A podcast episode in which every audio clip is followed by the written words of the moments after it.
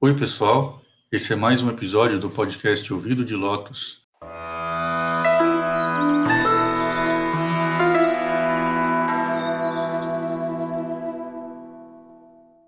E esse é o nosso encontro semanal para conversar sobre budismo e espiritualidade. O meu nome é Marcelo, eu sou monge budista e o meu nome de monge é Shakya Pundarika Karna. E Pundarika Karna, quem já segue a gente há mais tempo, sabe que significa ouvido de lótus, e por isso que o nosso podcast tem esse nome. E esse vai ser um episódio especial sobre conceitos budistas, sobre doutrina, sobre ensinamentos budistas. E o nosso tema de hoje é um tema é, um pouco sério e é bastante polêmico e que pouca gente aborda, mas é até um pouco compreensível que ninguém toque no assunto, em parte porque talvez ninguém saiba mesmo, mas porque é algo que é bem desconfortável de se falar a respeito e também é desconfortável de se ouvir a respeito. E se é a sua primeira vez aqui, não deixe de seguir o, o meu podcast e também eu te convido a me seguir lá no Instagram, onde eu sempre desdobro o assunto aqui do nosso podcast com alguns acréscimos durante a semana. E lá também rolam as nossas lives de leitura, onde a gente lê juntos alguma escritura budista, eu faço algum comentário, enfim, tem muita coisa interessante que acontece por lá. E me seguindo por lá, você também não perde nenhum episódio novo, porque na hora que ele vai para o ar, eu sempre aviso lá. E se você já é um dos nossos amigos aqui há mais tempo, você já sabe que na descrição do meu perfil lá do Instagram tem o link para alguns dos meus livros e das minhas traduções.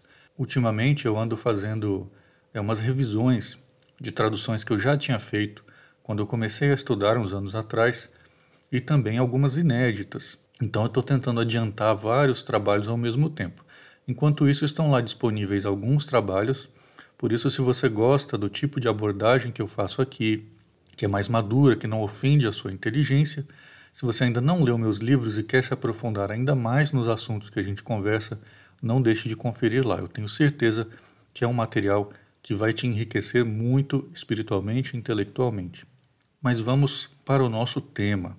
Alguns sutras, talvez em especial o Sutra do Mahaparinirvana, que é o texto número 374, está no volume 12 do Cânone Budista, o conjunto de escrituras que que são a fonte do conhecimento sobre budismo, e nesse sutra se discute bastante sobre uma categoria de seres chamada de Ichantika, que seriam seres incapazes de atingir a iluminação. Mas os mesmos sutras que lidam com esse termo, curiosamente, eles também afirmam que todos os seres, sem exceção, todos os seres possuem a natureza búdica, ou seja, todos eles possuem essa mesma capacidade latente de se abrir para a compreensão dessa verdade, dessa realidade eterna. Mas e agora então? Será que isso é uma contradição? Será que a gente encontrou aqui uma discordância, uma incongruência na doutrina de Buda, na doutrina do despertar? E pior ainda, será que a gente está falando dessa contradição dentro do mesmo texto? É uma coisa é, seria no mínimo estranha. E eu acabei de citar o Sutra do Mahaparinirvana, mas essa mesmíssima situação acontece, por exemplo, também no Sutra Lankavatara, que eu acho que eu já comentei aqui no podcast, ou foi lá no Instagram, não lembro, que esse é o sutra mais importante para as escolas de meditação, como o Zen ou Chan, é, que é, a gente já conversou sobre essas definições aqui no, no podcast, mas esse é um texto, é um sutra que ele é fundamental de qualquer maneira, ele é fundamental para todas as escolas do Mahayana. E só para eu não esquecer de comentar, entre os livros que eu disse que estão disponíveis no link lá na descrição do meu perfil do Instagram, entre eles tem traduzido o capítulo 8 do Sutra Lankavatara, desse sutra importante, traduzido diretamente do cânone budista e colocado lado a lado com o texto original. Além disso, eu acrescentei no, no livro várias notas explicativas que deixam o sutra ainda mais fácil de entender. Mas voltando aqui, como eu falei, apesar do termo aparecer em outros textos, ele é bem mais explorado nesses dois especificamente, e por causa da imensa importância dos dois, o termo Ichantika ele foi o centro de debates e discussões de vários mestres do passado. Ichantika, essa palavra que a gente já viu lá no título do episódio, é um termo em sânscrito que vem de Icha, uma palavra do gênero feminino, ou seja, é a Icha, que significa querer, desejar. E por causa dessa, dessa palavra, dessa partícula, Icha, Ichantika pode ser traduzido como o desejoso, que teria um sentido de hedonista, de degenerado, imoral, depravado. A palavra giraria em torno dessas ideias. Inclusive, o termo usado para tradução é, em tibetano confirma essa, essa ideia, já que em, em, em tibetano se traduziria o termo como alguém sujeito ao imenso desejo. E nas traduções chinesas, semelhante ao que a gente já conversou aqui muitas outras vezes em outros episódios, gente, o que a gente tem é uma transliteração. São três ideogramas chineses que são lidos como Yi Tian Ti, e depois eu posto lá no Instagram para a gente ver. Ok? Entendendo a origem e o contexto do termo, para a gente ter essa visão digamos assim, um pouco mais real da ideia, vamos então para a aplicação desse termo, como e onde ele aparece, o que, que é um Chantika dentro do contexto budista e o que, que o budismo realmente diz sobre esse assunto. Bom, para começar, o Buda disse para o Bodhisattva Kashyapa que há cinco tipos de doentes muito difíceis de se curar. E esses cinco tipos a gente vai analisar aqui a lista, vamos até o terceiro deles. O primeiro seria aquele que vilipendia o Mahayana, ou seja, isso quer dizer uma pessoa que rejeita a possibilidade da iluminação completa e perfeita, como a gente já conversou um pouco a respeito até mesmo no episódio passado. Essa pessoa ela rejeita a mensagem do Mahayana e confia ou confiaria apenas no pequeno veículo. Em segundo lugar, a gente teria alguém que cometeu as cinco faltas hediondas ou as cinco transgressões hediondas do budismo, que são o parricídio, o matricídio, matar um arhat. Lembra que eu comentei no episódio passado sobre o estado do arhat, né? Então, matar o pai, matar a mãe, matar um arhat, tentar ferir um Buda e tentar causar cisão ou divisão na comunidade budista. E, em terceiro lugar, vem o Ichantika, é o terceiro doente dificílimo de se curar. E finalmente aparece aqui para a gente essa palavra, a condição de Chantika comparada a uma doença grave, uma doença incurável, ou quase incurável, né, no caso. E quais seriam, então, os sintomas dessa doença? No Sutra Lankavatara, que eu citei um pouquinho antes, o Buda diz que os Ichantikas são aqueles que abandonaram suas raízes do bem. Enquanto no Sutra do Mahaparinirvana, essa discussão é bem mais detalhada, é bem mais aprofundada, explorada. Lá o Buda diz que o Chantika pode ser alguém que mesmo que seja monge, monja, leigo ou leiga, mas é nas palavras do Sutra, aqui entre aspas, né, ele vai dizer, é, o Buda diz que é alguém que venha a vilipendiar o Dharma correto e repetindo esse ato por várias e várias vezes, sem sentir arrependimento e nem vergonha. Isso está lá no mesmo texto que eu, que eu disse, número 374. E aqui a gente começa a ter é, um esboço da aplicação desse termo Ichantika no budismo. O mesmo sutra do Mahaparinirvana ainda vai discutir bastante esse conceito, vai dar vários exemplos, situações, e tem um trecho que ajuda a gente a ampliar um pouco mais o nosso entendimento sobre essa questão. A gente vai ler no sutra que os Ichantikas são pessoas que, e, e aqui é uma tradução minha, né, entre aspas novamente, mas os Ichantikas são pessoas que se dedicam a quebrar todos os preceitos, que negam os ensinos do Dharma correto e a insuperável profundidade das Escrituras. São os Itiantikas que, por isso, é por isso aqui, ou seja, né, por causa das, das suas próprias ações, são os Itiantikas que, por isso, esgotaram todas as causas e condições para a sua iluminação. Esse tipo de gente, aqui eu ainda estou citando ainda o, o Sutra, esse tipo de gente diz para si mesma, ah, eu sou muito esperto e sagaz, as minhas faltas leves e graves estão muito bem escondidas, e eles ocultam suas inúmeras ações malignas, como a tartaruga esconde suas seis extremidades, e assim cometem inúmeras transgressões pela longa noite da existência, sem demonstrar nenhum arrependimento, e não se arrependendo, a cada dia o peso das suas ações aumenta mais e mais.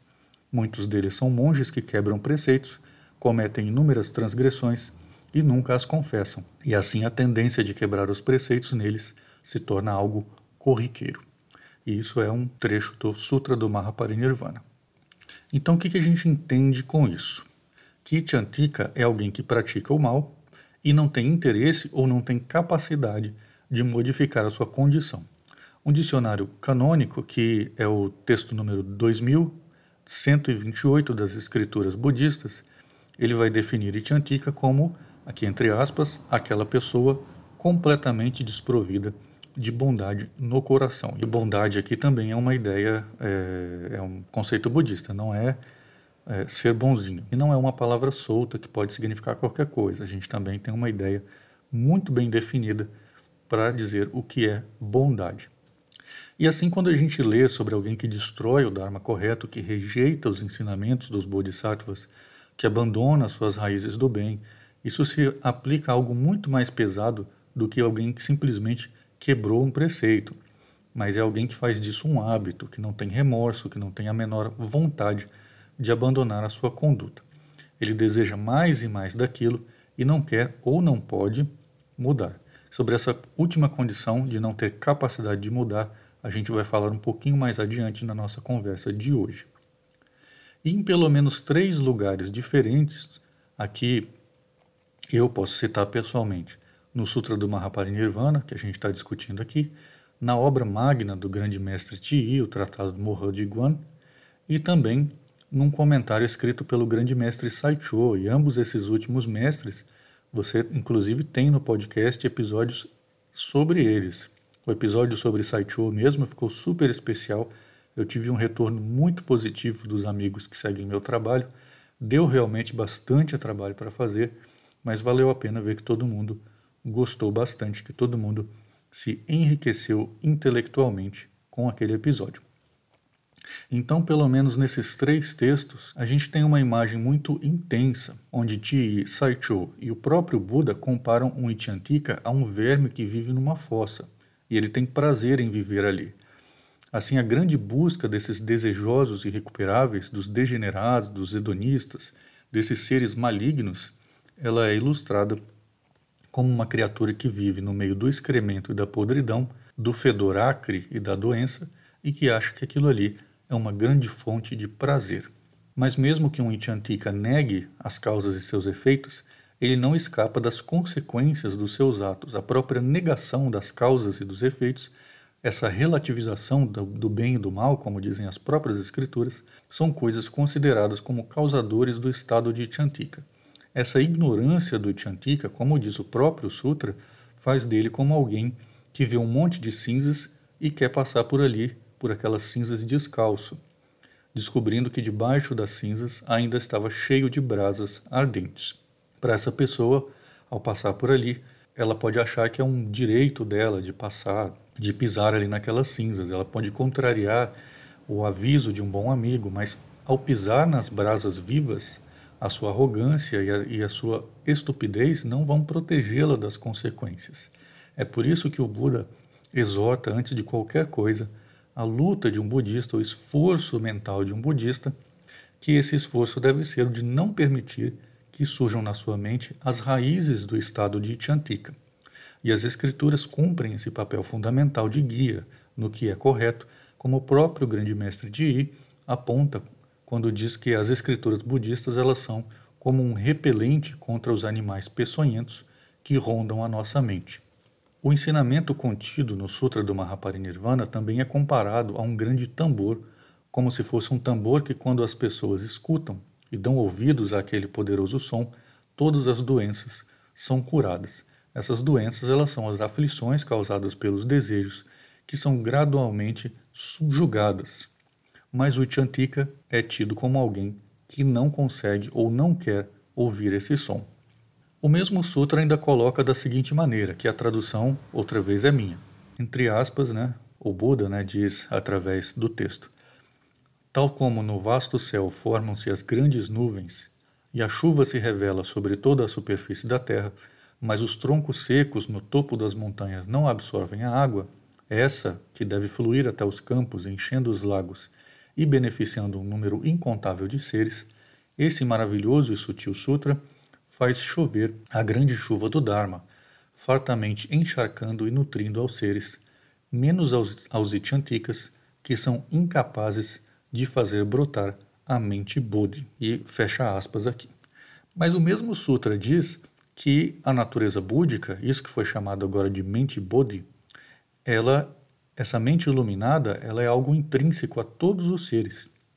Se essa mente do estado de Buda existe em todos os seres, como podemos falar então de uma categoria, os Ichantikas, uma categoria que não pode fazer brotar essa mente Bodhi? Como é possível que essa mente original exista em todos os seres, se no mesmo sutra o Buda fala de seres incapazes de ouvir ressoar o tambor do Dharma, o som que cura todas as doenças causadas pelos três venenos que são o ódio, o desejo e a ilusão.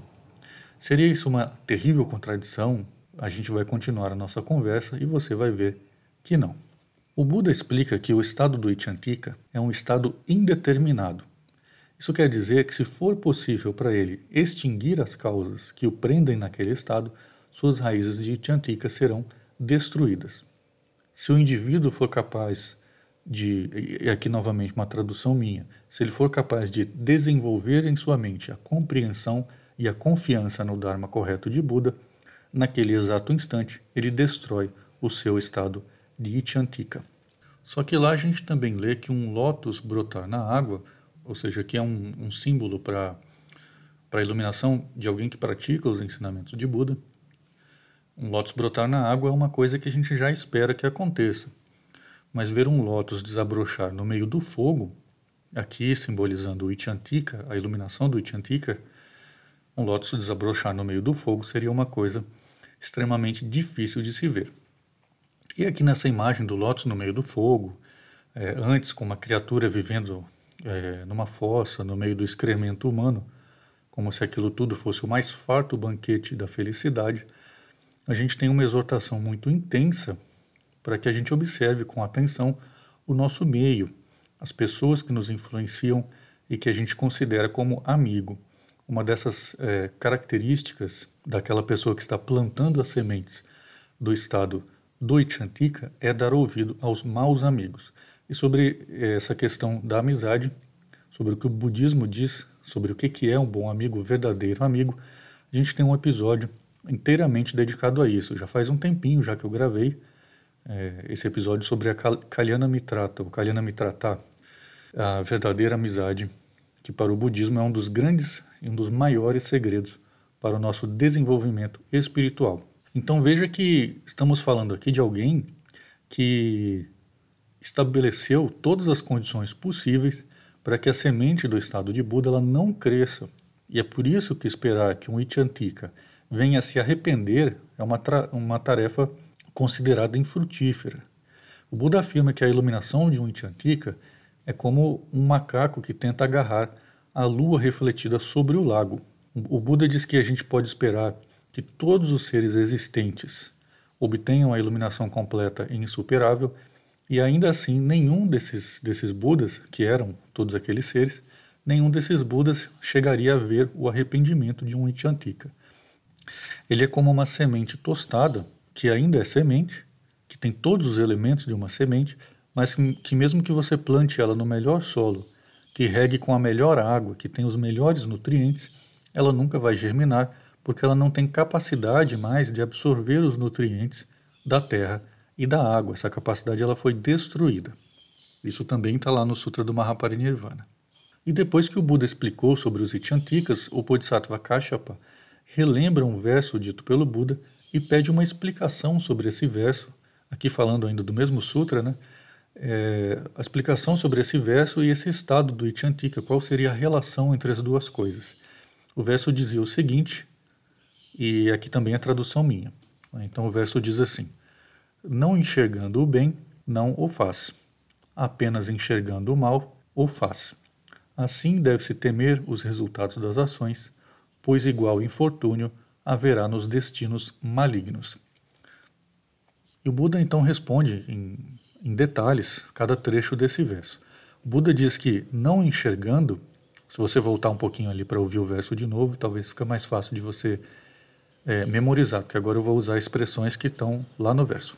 Então o Buda diz que não enxergando quer dizer que um Ichantika ele é incapaz de enxergar a sua natureza búdica, mesmo possuindo ela de forma latente, como eu já comentei, né, como todos os outros seres possuem. Quando o verso diz o bem, isso representa a iluminação completa e insuperável, que é o único bem que um budista espera obter. Quando diz não o faz, isso significa que um Ichantika rejeita a companhia dos bons amigos, que eu acabei de falar agora né, sobre o que o budismo diz sobre a amizade. Então, se você ainda não ouviu esse episódio, depois desse, dá um pulinho lá, procura aí sobre a, o episódio sobre a Kalyana Mitrata e ouça. Quando o verso diz apenas enxergando, isso se refere a uma visão limitada, quando se fecha os olhos para as consequências dos seus atos.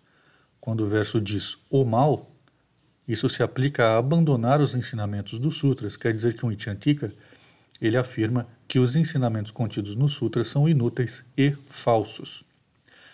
Quando o verso diz deve-se temer, isso se refere a temer o ato de vilipendiar ou de rejeitar o Dharma e, segundo o Buda, apenas um sábio é capaz de desenvolver esse temor.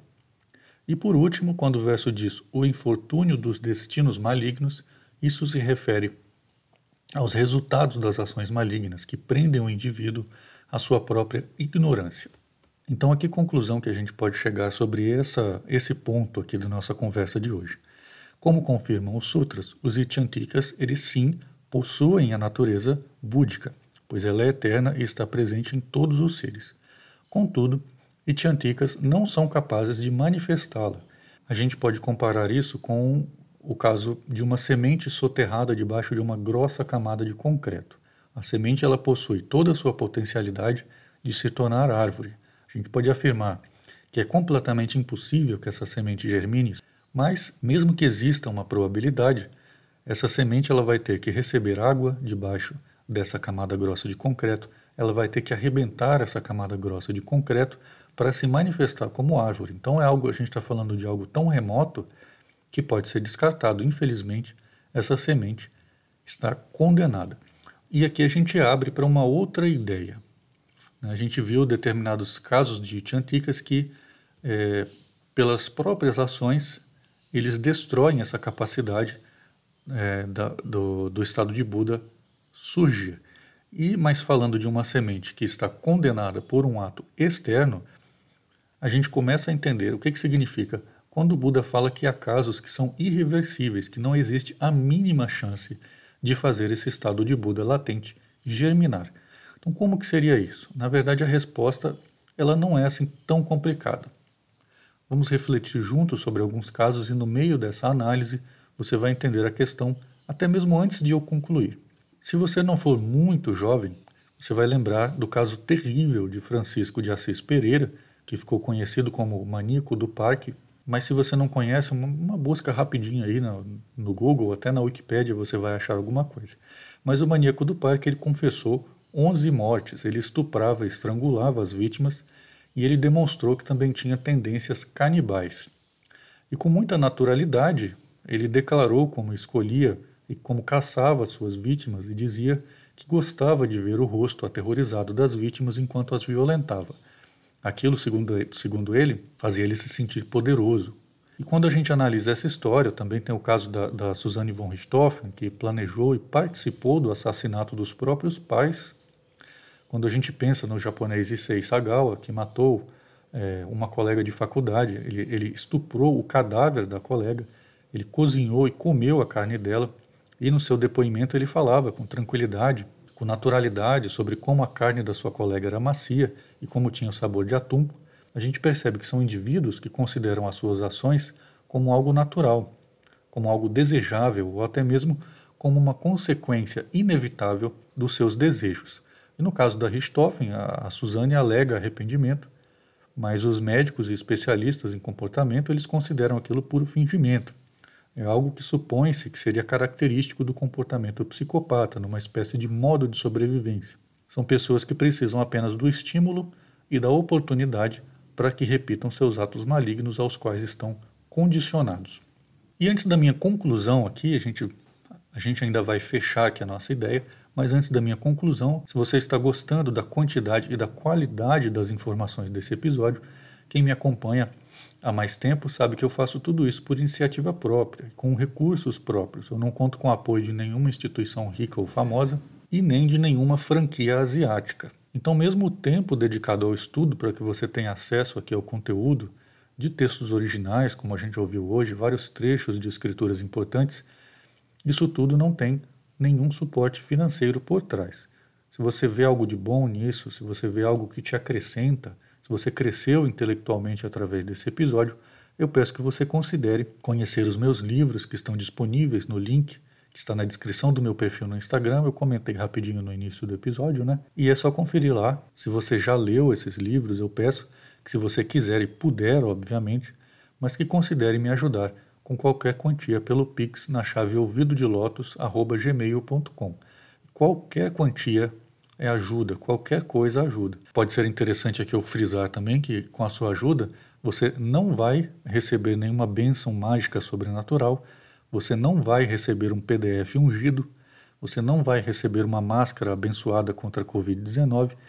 A minha e a sua dor de cabeça, elas vão continuar precisando de um ibuprofeno, de um paracetamol, nossas doenças internas e externas elas vão continuar precisando de um médico e de um remédio, mas você vai me ajudar a disponibilizar mais conhecimento de verdade sobre o que o budismo ensina, especialmente para quem já cansou daquele eterno papo de autoajuda, aquela conversinha sem vergonha de coach, daquelas palavras gatilho que não possuem nenhum sentido real quando você para para observar aquilo ali.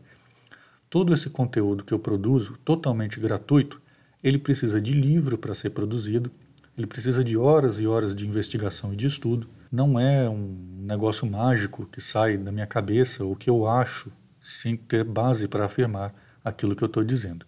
Por isso, sua ajuda é tão importante, já que eu não tenho esse apoio financeiro vindo de lugar nenhum, né? e aos meus amigos que sempre me apoiam, sempre me ajudam da maneira que podem, com, sempre com generosidade, com boa vontade, eu só tenho que agradecer. E pra, então, para a gente encerrar aqui, para a gente concluir esse nosso tema, Lembrando que ele continua no Instagram, não deixe de me seguir por lá. Por que é então que o Ichantika ele não vai nunca atingir a iluminação? No primeiro caso, porque ele negou essa possibilidade tantas vezes até chegar ao ponto de destruir as sementes desse estado. Ele negou os ensinamentos das escrituras budistas, ele negou os preceitos budistas e negou tanto até que isso se tornou um hábito e de hábito se tornou irreversível como uma doença tão grave e tão alastrada pelo corpo que já não tem mais cura. E no segundo caso, a gente tem alguém que realmente não tem essa possibilidade. Agora pense o seguinte, junto comigo. É possível que algum desses psicopatas que a gente comentou, esses assassinos irrecuperáveis, esses que fazem isso com prazer e naturalidade, é possível que ele seja revertido em alguém capaz de viver em sociedade? É possível que eles desenvolvam arrependimento real, uma demonstração de humanidade não sou eu que digo, é a própria ciência que diz que não. E se nem mesmo a condição humana seja possível a esses tristes casos, ninguém tem alegria em pensar numa pessoa nessa situação, né, como então que a gente vai falar da iluminação dessas pessoas, do desenvolvimento do mesmo estado obtido pelo Buda? É importante a gente manter é, os pés no chão. A gente tem que entender que a iluminação, essa iluminação completa e insuperável, ou seja, o fruto dessa semente que está em todos os seres, ela não é nenhuma mágica, ela não é uma dádiva divina, mas ela é um processo intelectual que necessita da construção e da manutenção de condições para que ela seja obtida. O budismo ele não é uma conversa para boi dormir, ele é um conjunto de doutrinas com um objetivo final claro, ele tem um ponto de partida e ele tem um ponto de chegada. Não é à toa que as doutrinas budistas são chamadas de veículo e que a iluminação é também considerada é, é comparada a um barco que te atravessa para uma outra margem. Dessa maneira, a gente pode concluir nessa, essa nossa conversa de hoje pontuando o seguinte: o maníaco do parque que eu comentei agora, ele possui a natureza de Buda? Sim, ele possui, tanto quanto possuíam as pobres mulheres que foram mortas por ele. Mas ele vai manifestar essa natureza? Infelizmente não vai. Não adianta a gente querer romantizar e nem açucarar a realidade. Então eu vou ficando por aqui. Se você ainda não me segue no Instagram, eu reforço o convite, é só você procurar por Ouvido de Lotus, tudo junto, porque a nossa conversa ela termina por aqui, mas lá no Instagram ela continua durante a semana inteira. Então um grande abraço para você e a gente se encontra no próximo episódio. Tchau!